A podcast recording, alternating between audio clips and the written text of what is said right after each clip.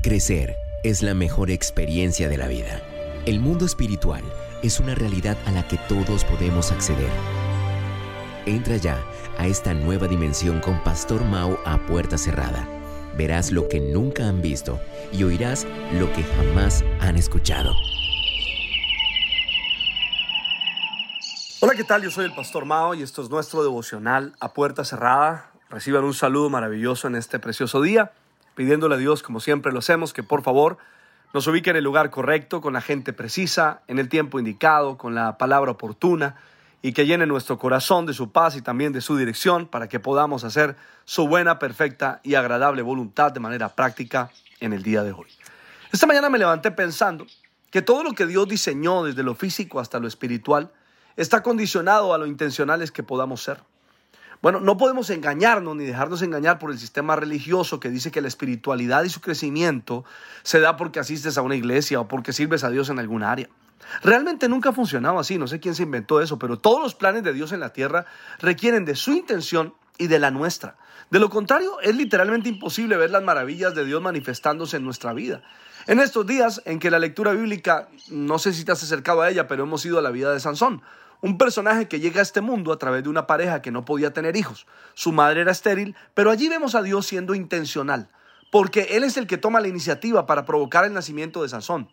Sus padres son visitados por el ángel del Señor, quien les dice que aunque ella era estéril, no se quedará así, sino que tendrá un hijo. Y su historia, por si no, no, no sigues la lectura, la puedes encontrar en el libro de jueces, capítulo 13 al 16. Mira, la visita del ángel donde él es el que le da la noticia de lo que va a suceder, pero el ángel también les dice que ella debe cuidarse intencionalmente y que no debe tomar vino ni ella ni el niño cuando nazca, ni ninguna bebida fermentada, y que además no debe pasar navaja en su cabeza. En ese punto está la intención de ellos sobre el niño. En otras palabras, la intención de Dios necesitaba la intencionalidad de ellos.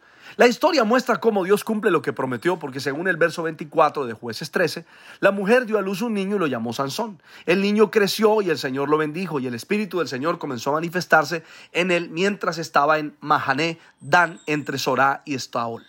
Lo que vemos aquí es que la intencionalidad nos pone a trabajar de la mano con Dios, no bajo el contexto del término ayúdate que yo te ayudaré, sino bajo el contexto de que la intencionalidad de lo que Dios quiere de nosotros para obrar de manera maravillosa en la tierra. Hay muchos ejemplos claros. Primero, Noé. Noé, Dios intencionalmente lo escoge para salvar a su familia y comenzar un nuevo tiempo. Y Noé intencionalmente tiene que construir el arca. Abraham.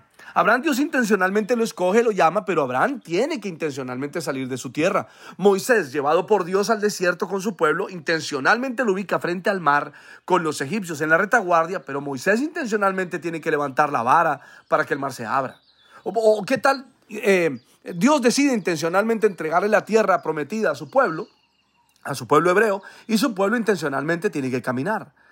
David, Dios ubica a David intencionalmente en el valle de Ela frente a Goliat, pero David intencionalmente tiene que entrar al campo de batalla y tirar la piedra.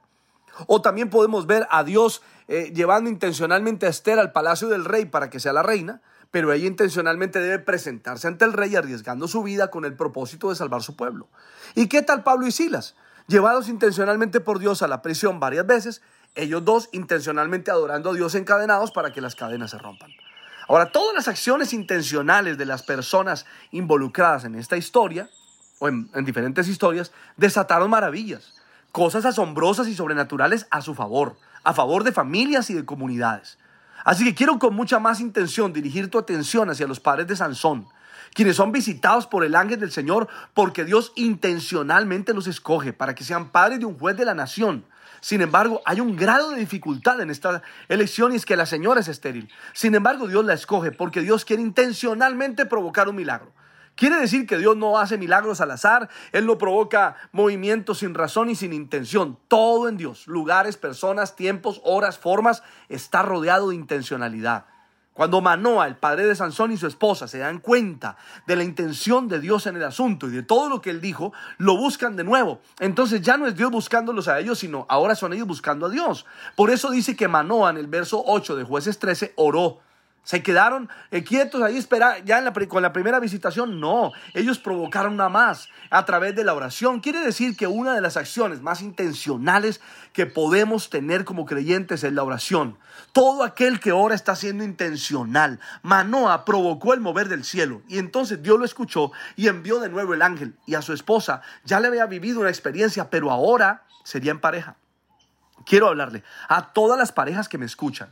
Mis amigos y amigas, busquen a Dios en pareja, desde sus lugares de intimidad, oren, lean la palabra juntos, levanten su voz al cielo en común acuerdo, únanse en oración. Recuerden que hay un principio en Mateo 18, 19 que dice, cuando dos se ponen de acuerdo para pedir algo, lo que pidan les será hecho por el Padre que está en el cielo. Eso fue lo que sucedió con Manoa y su esposa. A veces pensamos que necesitamos un tercero que ore por nosotros y con nosotros, ignorando que la verdad es que Dios cuenta solo contigo, con tu pareja. Mi pregunta es, si logramos ponernos de acuerdo para tantas cosas y ser, intencionales para tantas cosas, ¿por qué no hacerlo para buscar a Dios?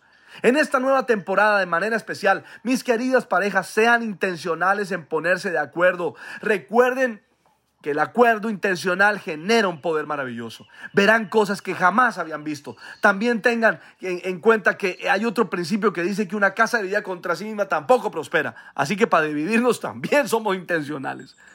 Dice que Manoa y su esposa adoraron a Dios postrados en el suelo y los dos vieron cosas asombrosas. Se pusieron de acuerdo para orar, para adorar, pero también para ofrendar y estando de acuerdo pudieron experimentar maravillas y el mover de Dios como nunca antes.